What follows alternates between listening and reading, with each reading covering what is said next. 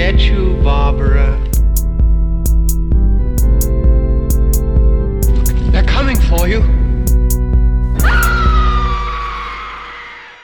Hallo und herzlich willkommen zur 33. Episode von Devils and Demons. Ich bin Chris und an meiner Seite ist natürlich Pascal. Hallo Pascal.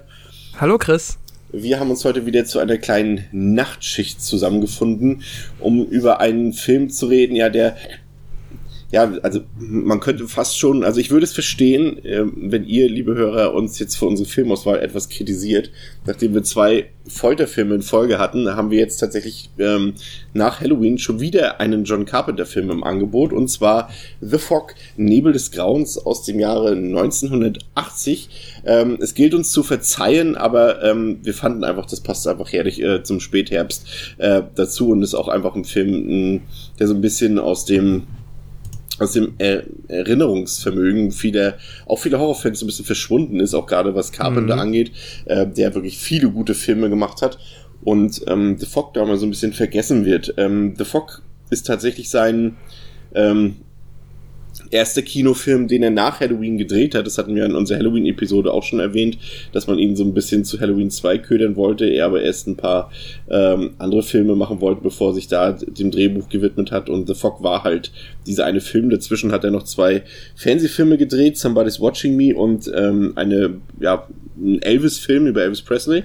Aber dann kam 1980 ähm, The Fog ins Kino und bevor wir uns genauer mit dem Film beschäftigen, Pascal, was passiert in The Fog, Nebel des Grauens. The Fog von 1980.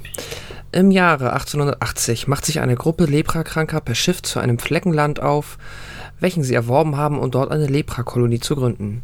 Von den ursprünglichen Besitzern des Landes reingelegt, steuert das Schiff auf ein Riff zu, an welchem dieses verunglückt. Mit dem Gold der Leprakranken errichten die skrupellosen Mörder an der Stelle der geplanten Kolonie die Kleinstadt Antonio Bay sowie deren Kirche. 100 Jahre später müssen sich die Nachfahren der Gründerväter dem Vermächtnis ihrer Vorfahren stellen und sehen sich einer unheimlichen Gefahr ausgesetzt. Ein dichter Nebel zieht auf Antonio Bay zu, inmitten dessen sich ein Schiff bewegt, welches eigentlich seit einem Jahrhundert auf dem Grund des Meeres liegen sollte.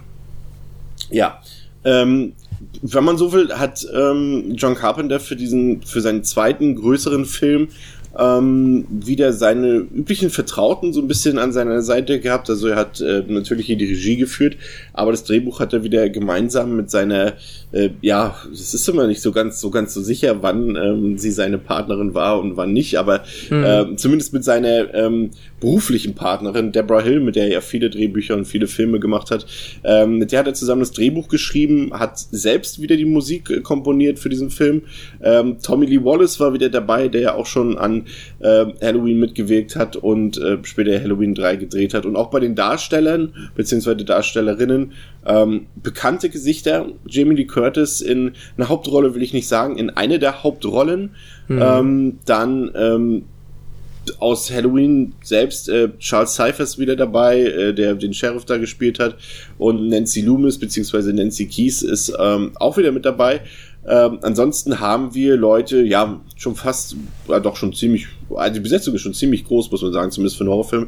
Also Janet Lee, die Mutter von Jimmy Lee Curtis, ist wieder dabei, die man aus Psycho kennt, Touch of Evil, oder wir hatten es auch im Halloween-Podcast äh, bei Halloween Age 20.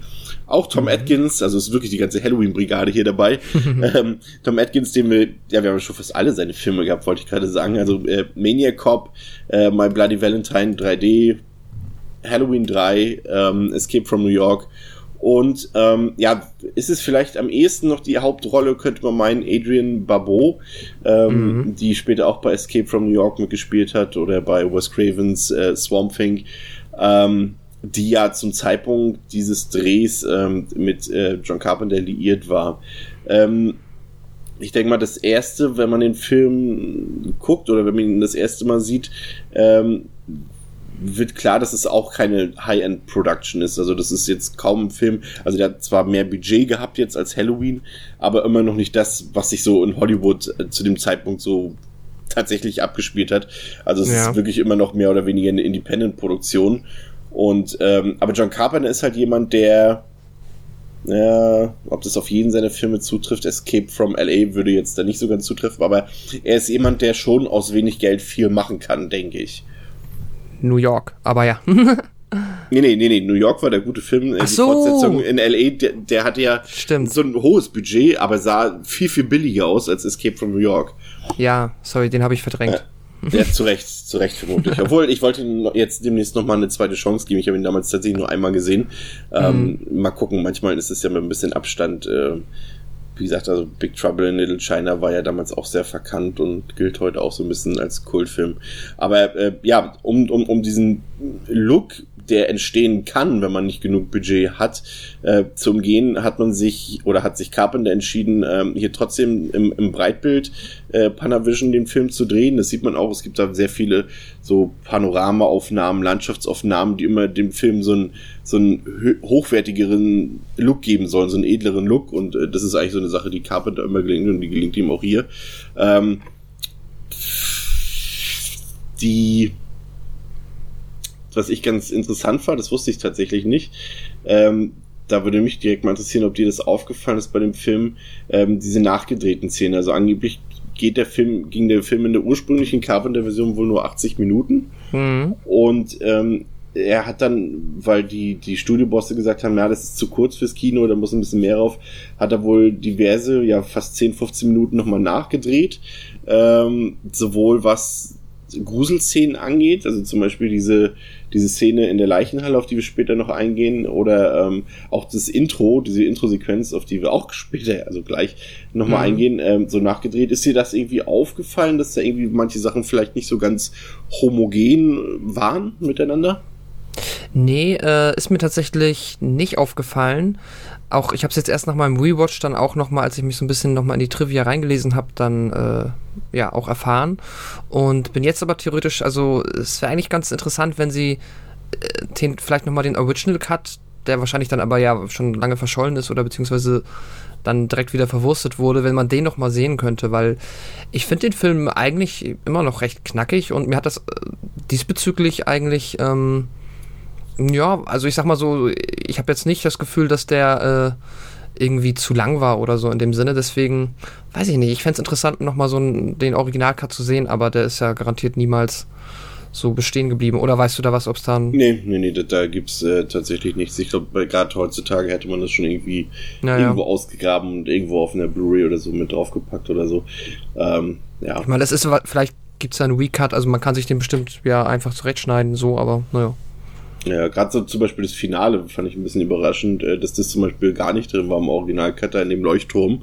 Äh, Das ist schon ein bisschen, also ich kann es mir irgendwie nicht, also ich habe gelesen, welche Szenen dazugekommen sind und ich fand es irgendwie komisch, ähm, als ich mir vorgestellt habe, okay, die Szenen sind raus und das soll dann der Film gewesen sein, den Carpenter ursprünglich abgegeben hat. Das fand ich dann Finale- auch irgendwie ein bisschen unglaubwürdig. Das Finale im Leuchtturm oder in der Kirche? Was meinst du? Ähm, das mit die Szene, wo Adrian Barbeau ähm, quasi in dem Leuchtturm ist, sie ist ja doch immer alleine da. Ja. dass diese Szene war wohl nachgedreht. Also die gehörte nicht zu der Ah, ursprünglichen Version, die, okay. die Carpenter sozusagen eingereicht hat. Ja, okay, na gut, dann kommen wir da ja nochmal drauf. Also da werde ich dich nochmal dann Genau. fragen, wenn wir da sind. So, ähm, vielleicht beginnen wir mal mit dem Einstieg des Films. Äh, du hast den ja auch eigentlich quasi schon äh, ganz gut wiedergegeben. Also der Film beginnt ähm, mit einer, ja, lang ist er nicht, aber mit einer, mit einer etwas etwas längeren Eingangssequenz, ähm, in der uns quasi so dieses typische ja, Gruselgeschichten-Erzähler-Flair übermittelt wird, in dem Mhm. da ein knorriger alter Fischer von einer Gruppe von Kindern sitzt, an einem Lagerfeuer um Mitternacht, so wie das halt ist, und ähm, von, von diesem Schiff berichtet und ähm, was den Leuten dort passiert ist und, und, und äh, wie sie an die Kiste gelockt wurden und äh, das Schiff an den Klippen zerschellt ist und so weiter. Ähm, vielleicht ein bisschen zu stereotypisch auch schon für die damalige Zeit, aber ich finde, es ist eigentlich, so kann man eigentlich trotzdem einen Film beginnen eigentlich. Also es gibt natürlich zig Filme, die mit so einem Einstieg beginnen, aber ich denke, das geht schon in Ordnung. Also so atmosphärisch passt es eigentlich immer ganz gut. Ja, total. Ähm, Finde ich auch, also hat mich dann halt direkt schon erwischt bezüglich der, ähm, halt dieser Stimmung der, ähm, ja, dieser alte Mann und die Kids und dann erzählt er denen die große Geschichte, auch dann so in der Nähe vom Wasser, was ich halt sowieso immer mag. Und ich immer, wenn ich sowas sehe, ärgere ich mich immer, beziehungsweise ärgern ist übertrieben, aber ich denke mir immer, Mann, ich hätte das auch so gerne als Kind gehabt, so dieses irgendwie amerikanische auf dem Campingurlaub oder irgendwo mit einer Schülergruppe oder was auch immer, dass dann einem so cool am Lagerfeuer oder wie auch immer Gruselgeschichten erzählt werden. Das hatte ich nie. Weil damals hätte einen das, ja, hätte mich das vielleicht auch noch so richtig erwischt. Ja. Und dann baut der Film eigentlich relativ zügig ähm, die Atmosphäre weiter aus, indem er halt den äh, titelgebenden äh, Nebel so ein bisschen, ja, noch nicht, noch nicht ganz präsentiert, aber zumindest seine Auswirkungen ein bisschen darstellt. Da gibt's ja diese Szene an dieser Tankstelle, die ich, mhm. die ich echt sehr gelungen fand, in der sich so Sachen einfach bewegen, in der der Alarm ausgelöst wird und einfach so typische Carpenter-Sachen äh, passieren, äh, die wo du dann sofort in der Stimmung bist und, und Bock hast, diesen Film sehen zu wollen. Das ist auch so, dass halt diese, diese, diese, er hat so einen Charme, der Film, der auch halt, äh, auch bei Halloween halt komplett so vorhanden war, wo du halt sofort weißt, okay, das wird ein Film, der mir gefällt. Und das weißt du hier nach, nach, nach spätestens zehn Minuten, finde ich. Mhm. Ja, total. Also die ganzen, ähm, ja, also die ganzen Einflüsse, die der Nebel halt da physisch auf die Umgebung macht, haben mir sowieso sehr gut gefallen. Weil äh, das ist alles ganz cool in Szene gesetzt worden, definitiv. Ja. Ich überlege gerade, ob ich das schon mal anbringe. Naja, nee, nee, nee, ich erzähle das später, sorry. okay, äh, dann nähern wir ähm, auch relativ zügig eine der, ich würde sagen, das sind für mich die drei Hauptfiguren, die drei äh, äh, die drei Frauen in dem Film, also Adrian Barbeau, Jamie Lee Curtis und Janet Lee. Ähm, in dem Fall zuerst Jamie Lee Curtis, die hier äh, ja uns als Tramperin äh, vorgestellt wird, namens Elizabeth mhm. und ähm, die das weiß ich gerade. Meinst du ähm, jetzt Adrian oder Janet Lee? Ich meine, nee, nee, ich meine, ja, bitte? Achso, wenn du jetzt die weiter vorstellen wolltest, weil. Nee, nee, ähm, nee, nee, ich wollte, wollte nur, wollte nur Jamie Lee Curtis, ich war jetzt bei, bei, genau, bei Elizabeth. Ähm, Achso, sorry, okay. Aber ich habe mich gerade versucht, äh, so ein bisschen an diese, an diese Szene zu erinnern, als sie denn ähm, zu, zu Nick Castle, also zu, zu Tom Atkins, übrigens Nick Castle auch lustig, der ja mal den Michael Myers, glaube ich, gespielt hat. War es nicht sogar der Original Michael Myers? Ja. Ähm, da ist auch Nick Castle und hier ist der Name quasi auch Carpenter-like übernommen worden äh, für eine das mag Figur. Er gerne. Ja, das mag er gerne. Und äh, sie steigt jetzt zu ihm ins Auto und, und äh, sie, sie fahren dann so ein bisschen. Und ähm, dann gibt es halt diese Szene, wo äh, sie ähm, Tom Atkins fragt, so, darf ich Sie was fragen? Sind Sie eigentlich pervers? Und äh, das ist so eine, so eine völlig abstrakte Szene, aber dann erschreckt man sich total, als diese Scheiben von diesem Pickup zerspringen. Und das war so, da muss ich sagen, also ich bin wirklich nicht schreckhaft, auch so mit dieser ganzen äh, jahrelangen Horrorfilmerfahrung, aber da habe ich mich richtig erschreckt, muss ich sagen. Als ja. diese, so eigentlich so totaler typischer Jumpscare irgendwie, aber da äh, habe ich nicht mitgerechnet. Nee, total. Und ähm, genau, das ist perfekt, weil genau darauf wollte ich hinaus. Ähm, fand ich auch super. Und ich mag auch Theori äh, ich mag auch im Übrigen die kompletten Dialoge zwischen Elizabeth und Nick äh, sehr gerne. Ich finde, die sind ganz geil geschrieben und äh, wirken sehr so ne, nicht zu künstlich, ähm, aber immer noch sehr ja auch nicht langweilig. Ich mag das. Und zu dem Scheibenzerspringen, das ist so ein kleiner Kritikpunkt, den ich habe, weil ich habe das. Was würdest du denn machen, wenn du irgendwie nachts mit dem Auto unterwegs bist, deine Scheiben zerspringen? Wie lange wird dich das beschäftigen? Das ist jetzt ja nichts, was oft passiert, oder? Äh, nee, das würde mich schon, ja, das würde mich sehr beunruhigen. Was ja. diese die Gedanken haben, diese haben die Figuren allerdings nicht so ganz. Nee, das ist halt so ein bisschen, wo ich denke, hm, ich glaube, an dem Abend würde ich jetzt, hätte ich keinen Sex mehr, sagen wir es mal so, oder weiß nicht. Ich wäre sehr naja, verwirrt. Gut, na, nachdem sie festgestellt haben, dass das Nick äh, kein Weirdo ist, äh, ja, in der Tat. Mhm. ähm, da hätte es ja nicht mehr so ganz gepasst. Ähm, die, was ich interessant finde an der Figur äh, Elizabeth, also Jamie Curtis, ist, dass sie so ein bisschen so wirkt, als wäre sie immer noch Laurie Strode in Halloween. Also als hätte Carpenter einfach diese Laurie Strode-Rolle ähm, mit in The Fog reingeholt, was auch passt. So, stell dir einfach vor, wir, also jetzt nicht Halloween 2, sondern Halloween 1 und sie wäre von Michael Myers geflüchtet und äh, als, als Tramperin und würde jetzt in Antonio Bay ankommen, äh, weil so ihre ganze Art, wie sie so ein bisschen so drauf ist und wie sie sich verhält, sie hat so, so als hätte sie ihren Namen geändert und von den, von den Geschehnissen aus Haddonfield würde sie wegrennen. Und sie verhält sich da so mysteriös am Anfang und will ja auch nicht so ganz ihre Identität so preisgeben und ihre Art so preisgeben und sagen, wo sie herkommt und so weiter. Und irgendwie passt es, irgendwie, weiß ich nicht. Ich war irgendwie, wurde ich das Gefühl nicht los, weil es halt auch zeitlich irgendwie noch so ganz gut passt. Ja, bis Weil halt sie auch die Optik noch so hat, natürlich, ne? Ja, genau, das ist halt echt, das ist so, ähm, das ist teilweise schon fast schwer, dann, wenn man die Filme auch so nah beieinander guckt, das zu trennen. Äh, ja, tatsächlich hast du, glaube ich, recht. Ich glaube halt lediglich der Part bezüglich der, ähm, der verhältnismäßig konservativen Laurie Strode ähm, und dem prüden in Anführungszeichen ist dann halt hier komplett weg, ne? Sie Ja. ist da ja offensichtlich schon gar nicht abgeneigt, äh, nette Männer auf der, ihrer Tramping-Tour kennenzulernen, bei denen sie dann die Nacht verbringen kann. Mhm. Generell finde ich, hat der Film eigentlich mh, für so einen Horrorfilm eigentlich eine relativ interessante Figurenauswahl. Also du hast halt diesen Fernfahrer, du hast die Anhalterin, du hast dann diesen trinkfreudigen Priester, die Bürgermeisterin und auch und, und natürlich die Radiomoderatorin, zu der wir ja gleich noch kommen. Das sind Mhm. eigentlich so eigentlich ganz gut geschriebene Figuren. Das sind jetzt natürlich auch nicht die sonderlich komplexe oder tiefgründige Figuren, aber sie sind zumindest interessante Leute mit interessanten Berufen oder mit interessanten Eigenschaften. Also man will auch was über die wissen und will auch irgendwie sehen, wie diese Figuren nachher miteinander verknüpft sind. Und ich finde, da ist gerade die äh, Rolle von, von Stevie, also die von Adrian Barbeau gespielt wird, ähm, als Radiomoderatorin in diesem Radiosender dort, der so ein bisschen abgelegen ist von, von Antonio Bay dort oder wo man so schlecht rankommt, sage ich mal.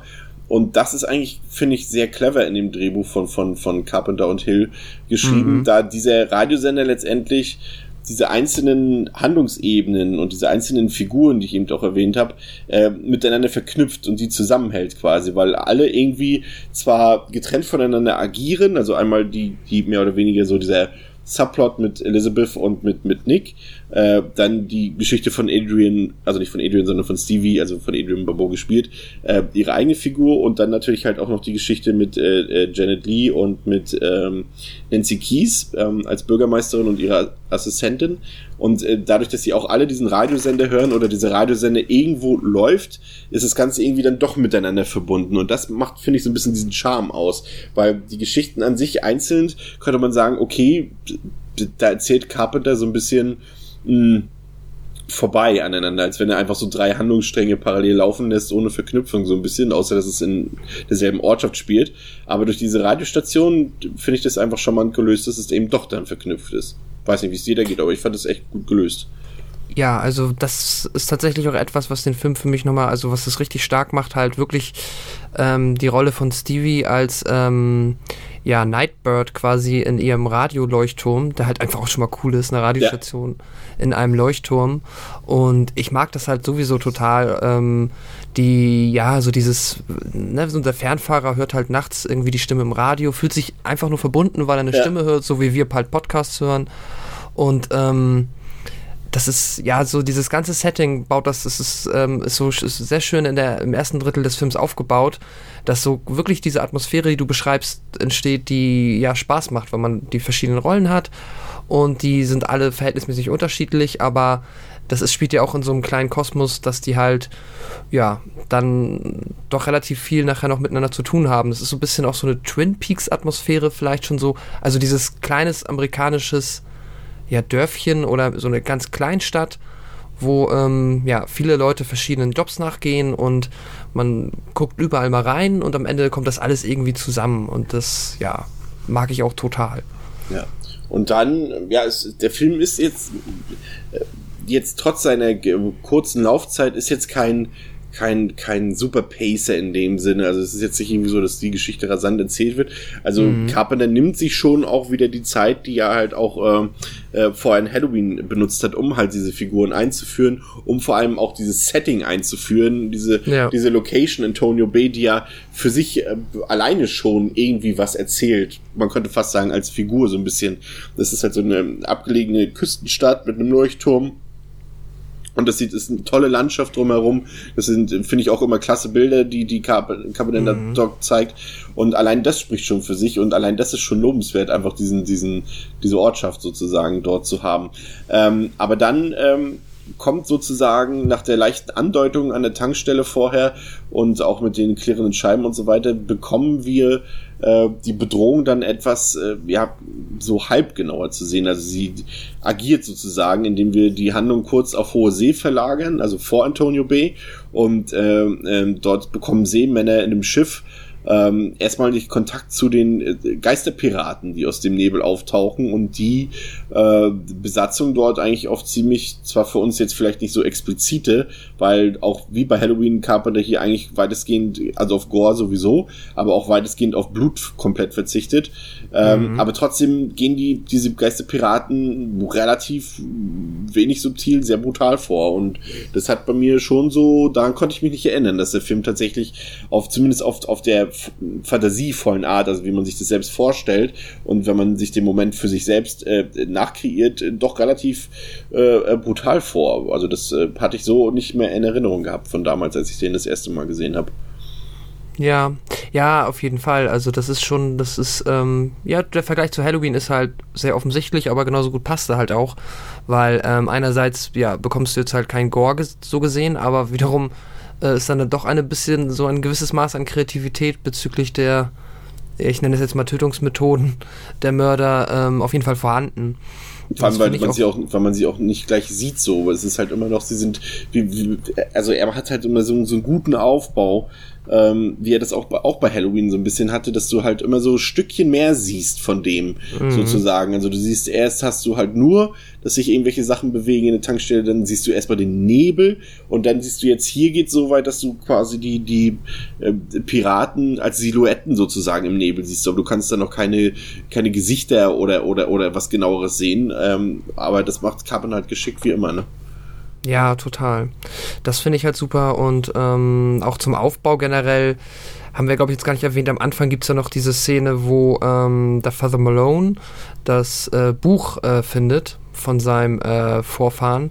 Und da liest er dann ja parallel so zur ersten Hälfte des Films immer wieder ein Stück draus vor, was halt auch nochmal ziemlich atmosphärisch umgesetzt ist und auch dann noch halt, ja, einem so ein bisschen quasi immer weiter in die Richtung treibt, mitzubekommen, worum es im Endeffekt geht.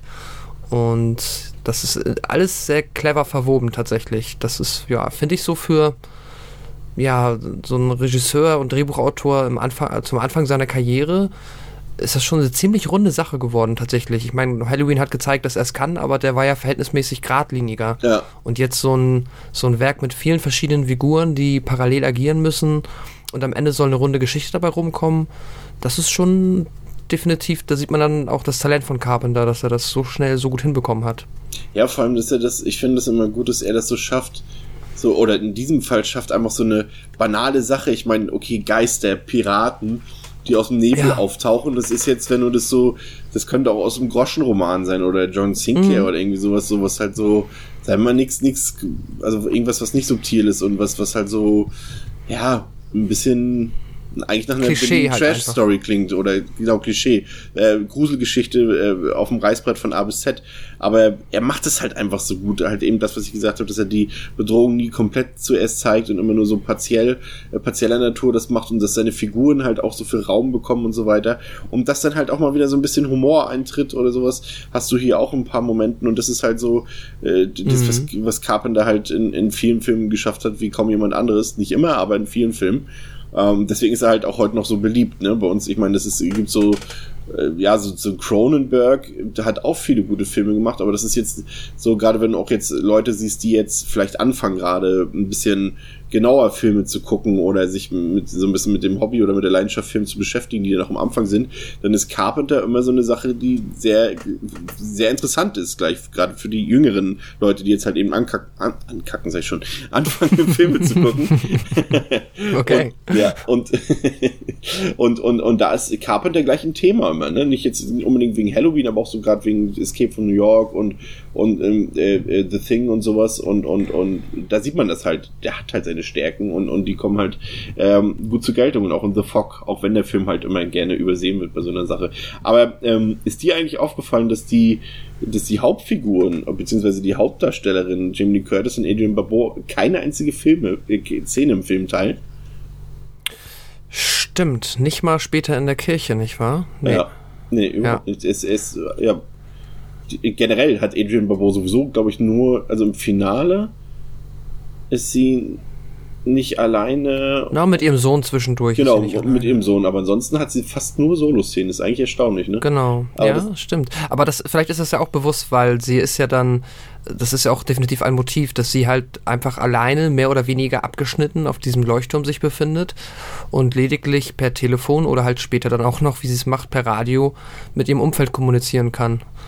Und ähm, das, ja, ist, ja, vielleicht gehört das, ist es halt auch irgendwie so der Gedanke gewesen, dass man sie dann nicht so viel mit den anderen Figuren auch später nicht noch ähm, gleichzeitig äh, in einer Szene interagieren lässt. Ja, das passt auch übrigens, was du gerade angesprochen hast, das passt halt auch zu diesem Motiv von dem Nebel generell. Der ist halt auch mhm. dazu da, um die Stadt nach außen hin so mh, mm, abzuschotten und, und, und das ist halt so, also der, der, der zieht halt die Schlinge immer enger. Umso dichter der Nebel ja. kommt, umso enger wird halt diese Schlinge gezogen und, und, und schottet die Leute von der, von der Außenwelt ab. Und das ist auch sowas wieder, was mit so einem ganz einfachen Stilmittel so markant einfach ist. Also ich finde es halt super. Das ist, wie gesagt, es klingt halt total lächerlich, ja, das Nebel, diese Prämisse, und das ist halt auch, auch das, was ich zum Beispiel bei dem anderen Nebelfilm, der nichts miteinander zu tun hat, aber bei dem The Mist von Frank Darabont, äh, auch so, auch, der spielt das auch sehr gut aus mit diesem Nebelelement, dass es halt, Nebel ist nichts Gefährliches, aber was ist in dem Nebel sozusagen drin? Das weiß halt genau. niemand sozusagen. Und das ist halt äh, super, daraus kann man so viel machen und machen ja. halt auch beide Filme, ne? Ich finde ja beide super. Ja, und also dazu noch, ich finde es halt auch einfach, auch wenn das jetzt ein bisschen was vorausgreift, aber ja, es gibt ja noch die Szene, wo dann ähm, Stewie oder Stevie, wie man Stewie sagen, ähm, sie, also die Bevölkerung quasi über ihre Fähigkeit als Radiomoderatorin dann halt ähm, und ihre Aussicht einfach dann Leute durch den Nebel navigiert, nur halt nicht, wie es ein Leuchtturm eigentlich macht, auf dem Meer, sondern halt in der Stadt. Und das ist, äh, weiß nicht, fand ich dann auch schon wieder verdammt clever irgendwie. Ich finde, es ist, also wir können schon fast da hingehen. Also es gibt halt dazwischen noch zwei Szenen, die ich kurz noch hervorheben würde. Das ist halt die eine Szene in der Leichenhalle, in der mhm. ähm, die eine Leiche dann doch nicht ganz so ähm, noch nicht tot ganz war. so tot war äh, und Jamie Lee Curtis da ein bisschen in Bedrohung bringt. Das ist so eine relativ markante Szene aus dem Film. Und natürlich äh, der Mord an der Babysitterin. Ähm, wo dann der Sohn dann noch ähm, von, von, äh, von, von Stevie gerettet wird, von, von Elizabeth und von Nick. Das sind so, so zwei Szenen. Ähm, aber tatsächlich, ja, zum Ende hin ist es halt wirklich, finde ich, auch super gelöst. Und das ist halt wieder das, was wir vorhin gesagt haben, dass halt diese Radiostation und die Radiomoderatorin Stevie halt diese ganz, diesen ganzen Plot zusammenhält obwohl sie nicht eigentlich gar nicht agiert mit den mit den mit den ja. anderen Figuren in, in direkter Weise.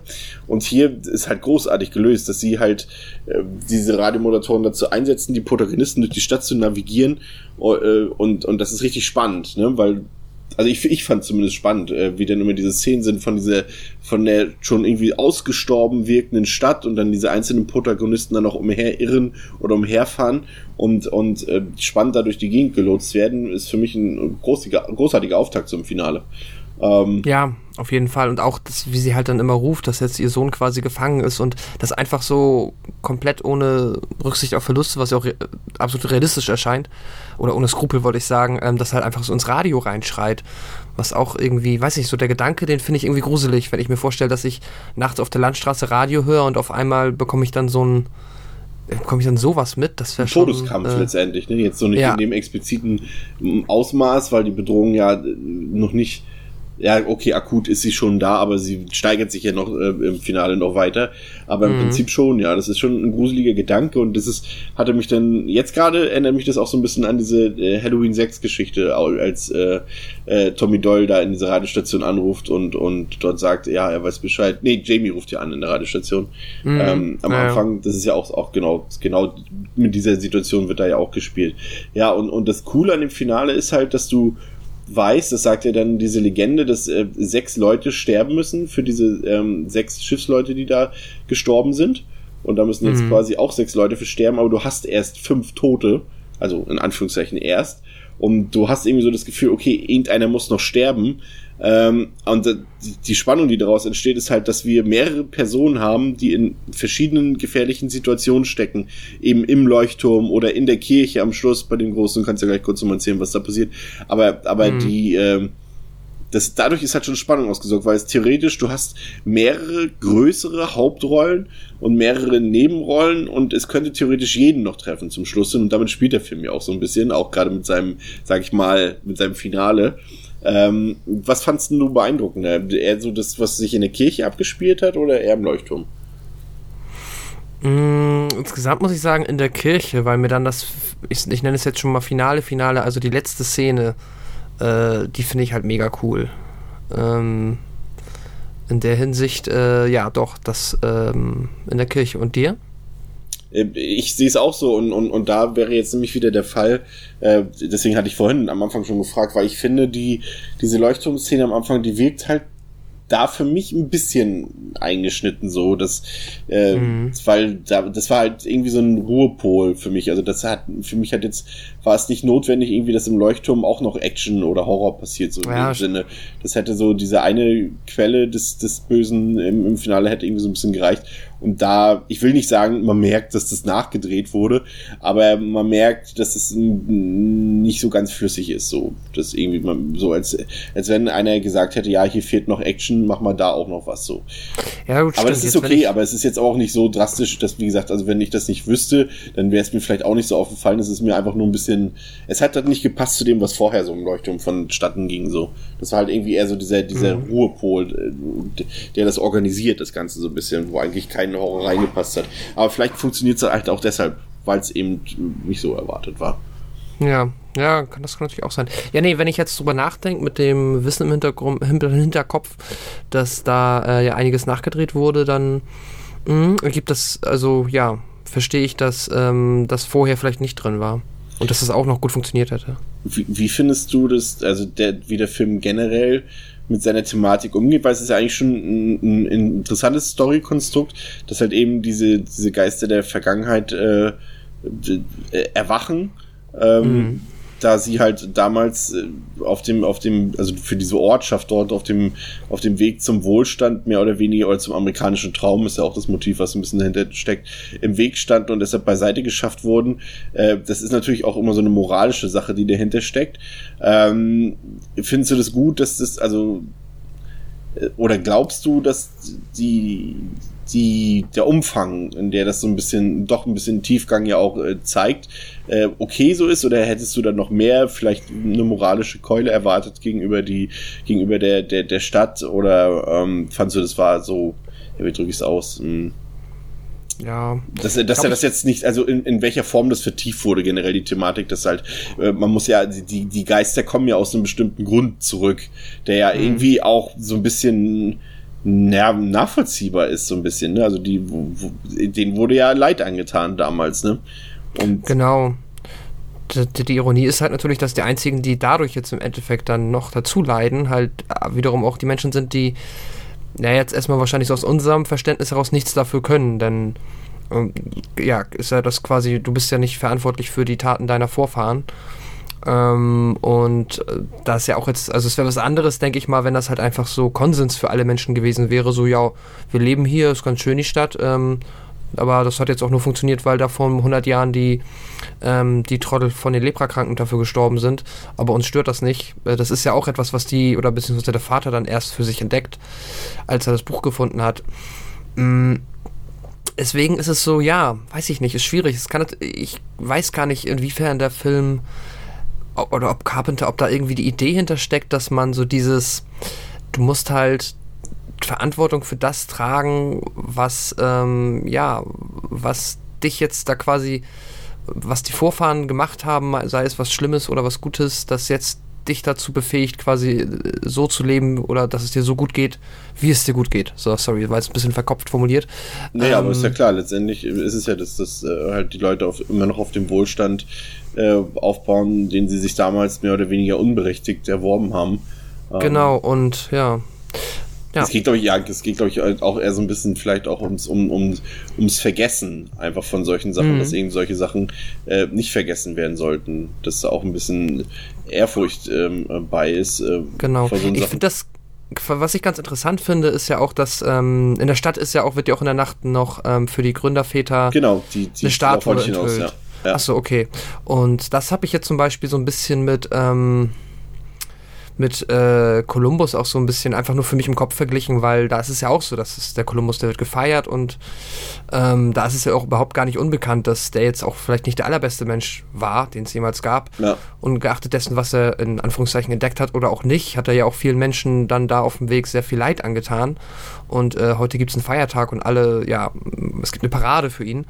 Ähm, obwohl man es eigentlich wissen müsste, ne? So, oder obwohl die Menschen es wissen, aber ist dann halt in dem Moment egal. Und hier ist das, weiß ich nicht, ob es damit spielt, aber könnte man damit zumindest so ein bisschen vergleichen, dass die, auch wenn sie es jetzt hier vielleicht nicht wissen oder nur manche ahnen es vielleicht oder wie auch immer, ähm, haben die hinterfragt, wo denn der Reichtum auf einmal herkam, der ihrer Vorfahren. Äh, ja, und trotzdem wird dann halt denen noch gehuldigt sogar. Ja, aber vielleicht machen wir uns auch schon wieder fast zu viele Gedanken dafür. Vielleicht ja. ist es auch einfach nur äh, ja, ein Geisterschiff-Horrorfilm oder so. Ja. Es ist ja manchmal, manchmal ist es so, dass man gerade so in der heutigen Zeit äh, viele Filme ja auch überinterpretiert. Haben wir bestimmt auch schon in der einen oder anderen Episode gemacht, oh. wenn nicht heute. Ähm, mhm. Aber es ist, man kann halt gerade im Horrorfilmbereich gibt es halt so viele Symboliken und Motive, die man da für gewisse Dinge nutzen kann. Ähm, das ist ja ähm, auch der Spaß an Filmen, eben, ne? Eben. Ähm, wie fandst du die Musik von Carpenter? Die fand ich halt auch wieder sehr großartig. Also ich sag jetzt mal natürlich, das Halloween-Theme ähm, ist halt ein bisschen markanter noch, aber dadurch, dass jetzt hier ein bisschen mehr... Ähm, das ist ein bisschen abwechslungsreicher, ne? Genau, und dadurch finde ich ihn insgesamt sogar fast besser, aber eigentlich natürlich den Halloween-Soundtrack besser, aber nur wegen dem Theme. Ich finde, der hat... Ja ich finde, es hat noch so einen, so einen leichten Exorzisten-Touch drin, also wie dieses Tubular mhm. Bells aus der Exorzist, so die, zumindest von der Instrumentalik äh, dahinter hat es so ein bisschen Anleihen davon.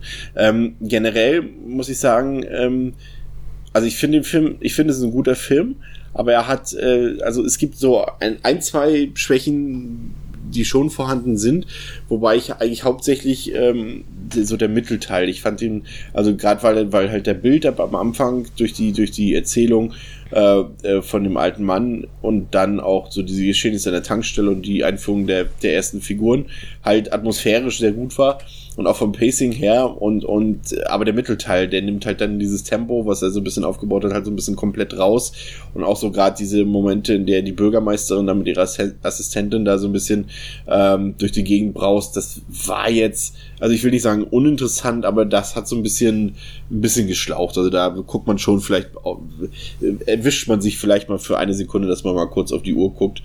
Ähm, mhm. Da hat er so ein paar Probleme bei, was halt zum Beispiel die meisten anderen Carpenter-Filme nicht haben. Aber zum Ende hin legt er halt dann wieder kräftig zu und gleicht es dann eigentlich wieder aus. Also von daher ist es auch nicht wirklich so das Problem, finde ich. Also ja, erste Drittel ja. sehr gut, dritte Drittel auch sehr gut und das zweite Drittel dann eher so im Mittelmaß, ne? Ja, man hat das Gefühl, der Film atmet da quasi so einmal durch, bevor er dann wieder ähm, nochmal richtig ja, äh, in die Vollen geht, stimme ich dir zu. Also das ist auch so dann theoretisch, ja, mein einziger Kritikpunkt in dem Sinne und halt tatsächlich so über den Film verteilt. Teilweise halt, ja, die Glaubwürdigkeit der Figuren, äh, eigentlich hauptsächlich darauf bezogen, dass sie so extrem lapidar mit diesen absolut unerklärlichen Ereignissen im Sinne von Sachen bewegen sich, die sich nicht bewegen, äh, umgehen. Nun gut. Ähm, ja. Sie, ich, was ich halt ähm, lobenswert finde, ist halt, äh, das ist so mein großer Pluspunkt, ist ja wirklich dieses Antonio B., weil Carpenter ist halt wie mit Haddonfield in, in Halloween auch schafft, hier wieder so eine, so eine vertraute Kleinstadtatmosphäre, gerade für mich, der jetzt auch aus so einer Kleinstadt kommt, ähm, mhm. das, das so aufzubauen, da, da findet man sich halt so ein bisschen wieder und die per se halt schon abgeschottet ist von der Außenwelt und dann halt noch äh, den Kniff mit dem Nebel, der das halt noch, noch, noch krasser macht. Ähm, das finde ich halt genial und das schafft, also Carpenter ja. ist einfach, wenn Carpenter was kann, neben dem Komponieren von guter Musik, ist es halt wirklich Stimmung und Atmosphäre, ne? Genau. Stimmung, Atmosphäre, ja. Geschichte ist gar nicht mal so wichtig, aber ähm, dafür hast du dann einfach, ja, kannst du den Film andersweitig genießen. Frage, wie sah es mit dem Grusel aus? Also fandst du den Film jetzt heutzutage immer noch gruselig? Also wir, haben ja schon erwähnt, es gibt so mhm. ein oder zwei kleinere Jumpscares, aber es ist jetzt eigentlich nichts, worauf sich der Film äh, ausruht. Also er versuchte schon eher so über die Stimmung und über die audiovisuelle Qualität äh, ähm, zu liefern, den, den Schauer, sag ich mal. Ähm, fandst du den noch gruselig? Oder mm. doch eher hm, so wie so eine Lagerfeuergeschichte. Für das, was es eigentlich auch ist, eigentlich letztendlich. Ne? Es ist eine genau. Lagerfeuergeschichte. Genau, sagt sich, also sagt das Intro ja quasi schon selber. Ähm, nee, richtig gruselig nicht. Also ich finde aber, ja, nee, es ist eher die gruselige Gruselatmosphäre, aber die angenehme, aber ohne dass ich jetzt wirklich da sitze und der Grusel sich so richtig auf mich auswirkt. Ich vielleicht noch das, ähm, ah, das ist aber auch schon wieder auch eher spannend als gruselig. Dann der Part, äh, beziehungsweise die Szene, in welchem dann der Sohn von Stevie da halt alleine ist und aber auch noch mit der Babysitterin und dann der Nebel langsam um das Haus herumzieht, gibt es auch ein paar tolle Außenaufnahmen vom Haus, wie dann der Nebel so wirklich dieses quasi Haus wie in die, als ob es in die Hand nimmt. Ja. Ähm, das ist, glaube ich, also war es für mich so der atmosphärisch dichteste ähm, Punkt in dem Film, weil das ist dann natürlich schon, die Babysitterin ist halt irgendwie da, man ahnt aber auch schon, dass die jetzt auch nicht unbedingt ja, dass die durchaus quasi zu einem Kreis der Opfer zählen könnte und jetzt auch nicht irgendwie groß gegen ankämpfen könnte, wenn da irgendwas passiert. Und dann halt der kleine Junge, ähm, das da am ehesten, aber generell eigentlich nicht so. Ähm, ja, und wie findest du das? Ja, also ich finde, würde da auch mitgehen, also ist jetzt nicht mega gruselig, aber es hat halt so ein paar Momente immer wieder, also wie halt zum Beispiel mhm. äh, gerade diese Schiffsszenen am Anfang, wo halt äh, dann die, die, mhm. die Geisterpiraten zum ersten Mal zu sehen sind, äh, das brennt sich schon so ein bisschen so ins Gedächtnis ein. Ähm, also wie gesagt, man hat ja jetzt nicht Angst. Also Halloween würde mir jetzt, sage ich mal, wenn ich den jetzt nachts äh, im Dunkeln alleine in der Wohnung gucken würde, ja, gut, wäre jetzt auch ein bisschen übertrieben formuliert, aber ich sag mal, äh, der hat mir nicht nur beim ersten Mal Angst gemacht, sondern auch noch beim zweiten, dritten, vierten Mal gucken. Jetzt vielleicht ja. heute beim zehnten Mal nicht mehr. Aber, aber, aber der hat schon seine Wirkung auch mehrfach empfachen können. Und äh, bei The Fog ist es halt wirklich so, dass es eher dann tendenziell schneller abnimmt, natürlich. Aber er hat halt so seine äh, zwei, drei, vier noch durchaus schaurigen Momente. Aber das ist halt nicht unbedingt das, was jetzt die Stärke des Films ist. Also die liegen halt ganz klar aus meiner Sicht bei der ja. Location bei, und bei der Atmosphäre und äh, was interessant ist. Und bei den Frauenfiguren tatsächlich Frauenrollen, das ist halt ganz cool gemacht, so, dass du halt, was du halt sonst eher so hast, und da merkt man hier auch ganz klar wieder den Einfluss von äh, Deborah Hills äh, äh, äh, Schreiberfähigkeiten, ähm, dass sie das halt kann. Ne? Ich meine, du hast hier Jamie Lee Curtis, die spielt wieder eine, eine keine Stichwortgeberin, so, auch wenn sie am Anfang vielleicht erstmal so eingeführt wird, und, und Adrian Barbeau auch nicht und Janet Lee auch nicht. Äh, also da merkt man schon, dass da ähm, Deborah Hill da massiven Einfluss natürlich hat aufs Drehbuch und halt immer wieder interessant. Und da muss man wirklich sagen, da habe ich auch wirklich einen Respekt für, dass ähm, Deborah Hill mit der Vergangenheit, die sie mit Carpenter hat, ist es erstaunlich, dass sie halt äh, für ihren, also für die neue Freundin des Ex-Partners quasi noch so eine Figur schreibt quasi, obwohl Adrian Barbeau schon fast so wirkt, als wäre The Fog quasi so ein Vehikel dafür, Adrian Barbeau bekannter zu machen oder so mehr in den Mittelpunkt zu stellen. Ähm, da kleine, kleine, kleine Props an die verstorbenen Deborah Hill. mm, ja. Ja, was du gerade noch meintest, ähm, oder ich weiß gar nicht jetzt, wie ich drauf komme, aber ich, ja, ich glaube, was Einzige, was man, was dem Film vielleicht noch besser getan hätte, wenn man die Geisterpiraten noch ein bisschen noch ein bisschen markanter oder vielleicht sagen wir mal so den, also ein Anführer von den Piraten, also den, den es da gibt, den Blake, ja. den noch so ein bisschen, bisschen, äh, bisschen gruseliger, gefährlicher, den noch so ein bisschen mehr Charaktertiefe geben. Aber es ist halt natürlich auch schwierig, wenn du versuchst mit dem Motiv des Unbekannten im Nebel zu spielen. Ähm, deswegen gehört es vermutlich auch so, wie es ist und funktioniert dann halt auf einer anderen Ebene ähm, und ja, gibt dann halt auch ja gar nicht so die Möglichkeit her, da so halt sowas, ähm, ja, so eine coole Horrorfilmfigur einzuführen, wie halt ein Michael Myers. Ja, absolut. Nee, nee, gebe ich dir recht. Also da, da, wie gesagt, da, da gibt es auf jeden Fall minimale Schwachpunkte, die man da, äh, die auch nicht zu übersehen sind. Ähm, mhm. Aber ich würde, ja. Achso, ich wollte noch fragen, ähm, wie hat dir denn, äh, ich habe es ja eben schon mal gesagt, dass mir das ganz gut gefallen hat, aber am Ende die ähm, Szene in der Kirche, wenn ich da kurz drauf eingehen darf. Ja, mach. Ähm, da ist es dann ja so, dass da quasi sich dann sechs, also quasi alle wichtigen Figuren außer Stevie sich in dieser Kirche versammeln und sie dann dort das goldene Kreuz finden, das aus dem Gold geschmolzen wurde, das ihre Vorfahren damals von den Leprakranken ergaunert haben. Und ja, der ähm, Father Malone, das dann den Geisterpiraten, die nach kurzer Zeit dort auftauchen und sich quasi versuchen, ihr letztes Opfer zu ja, zu schnappen, ähm, denen das dann gibt, damit die sich dann verziehen, weil das, dann haben sie ihr Gold quasi wieder und sind glücklich. Und das funktioniert offensichtlich erstmal. Und wie wir es dann ja mitbekommen in der letzten Szene, ähm, wo Father Malone dann da noch sitzt und sich fragt, hm, also wieso haben sie sich nicht das Gold genommen und ja. den letzten Menschen ermordet, äh, gibt es halt die grandiose Szene, wie ich zumindest finde, wie dann halt der Nebel wieder so nochmal kommt, von der Kirche nochmal so, dass sich nochmal so um die Kirche schmiegt und dann äh, erscheint der Geisterpirat mit einer ziemlich, ich finde, das ist ziemlich modern irgendwie, wie sich anfühlt, wie dann halt ihm dann einfach, bupp, äh, das Licht ausknipst und dann ist halt auch der Film, bam, zack, zu Ende Credits, wow. Ja, das wirkt nochmal so, das wirkt nochmal wie so ein, ja, das wäre jetzt übertrieben, also ist es halt nicht so drastisch, dass man jetzt sagen kann, dass es nochmal ein Schlag in die Magengrube ist. Aber es ist ja fast ein bisschen tricky, würde ich fast sagen, weil du dann irgendwann, äh, ich, wir hatten es ja eben schon erwähnt, klar, wir, wir, gehen davon aus, okay, wenn da auch gesagt wird, äh, sechs Leute und so weiter, dann, äh, und es sind schon fünf Tote, da muss noch ein Sechster sterben, aber das hast du dann eben schon wieder vergessen, ne? Ja, für den genau. Zeitpunkt und deswegen kommt es auf jeden Fall überraschend. Aber ob es jetzt notwendig ist oder notwendig war für den Film, ähm, könnte man auch vielleicht schon fast sagen, dass es vielleicht einfach nochmal nachgedreht wurde ans Ende, um vielleicht noch einen Toten zu haben oder so. Mhm. Ähm, ja, ist eigentlich, ist eigentlich nicht Carpenter-like, sag ich mal, da noch sowas ans Ende zu hauen. Eigentlich nicht, ist aber irgendwie funktioniert es so als Mic-Drop-Moment irgendwie ja. so, keine Ahnung, so dieses so und Bam, so, habt ihr gedacht, da stimmt niemand mehr? Doch, buff, so, ja. jetzt raus aus dem Kino. Definitiv. Nee, nee, also es ist auf jeden Fall äh, cool gemacht, aber äh, ja, ist jetzt. Mh, hm, ich, ich, um ehrlich zu sein, ich fand es nicht ganz so gut. Nee, ist ja auch vollkommen okay. Ja. Ich äh, verstehe das sogar, weil es halt, du hast ja recht, es passt eigentlich überhaupt nicht zum Rest des Films. Ähm, und Eben, weil das so ist halt dann irgendwie so ein bisschen so unsubtil halt, ne?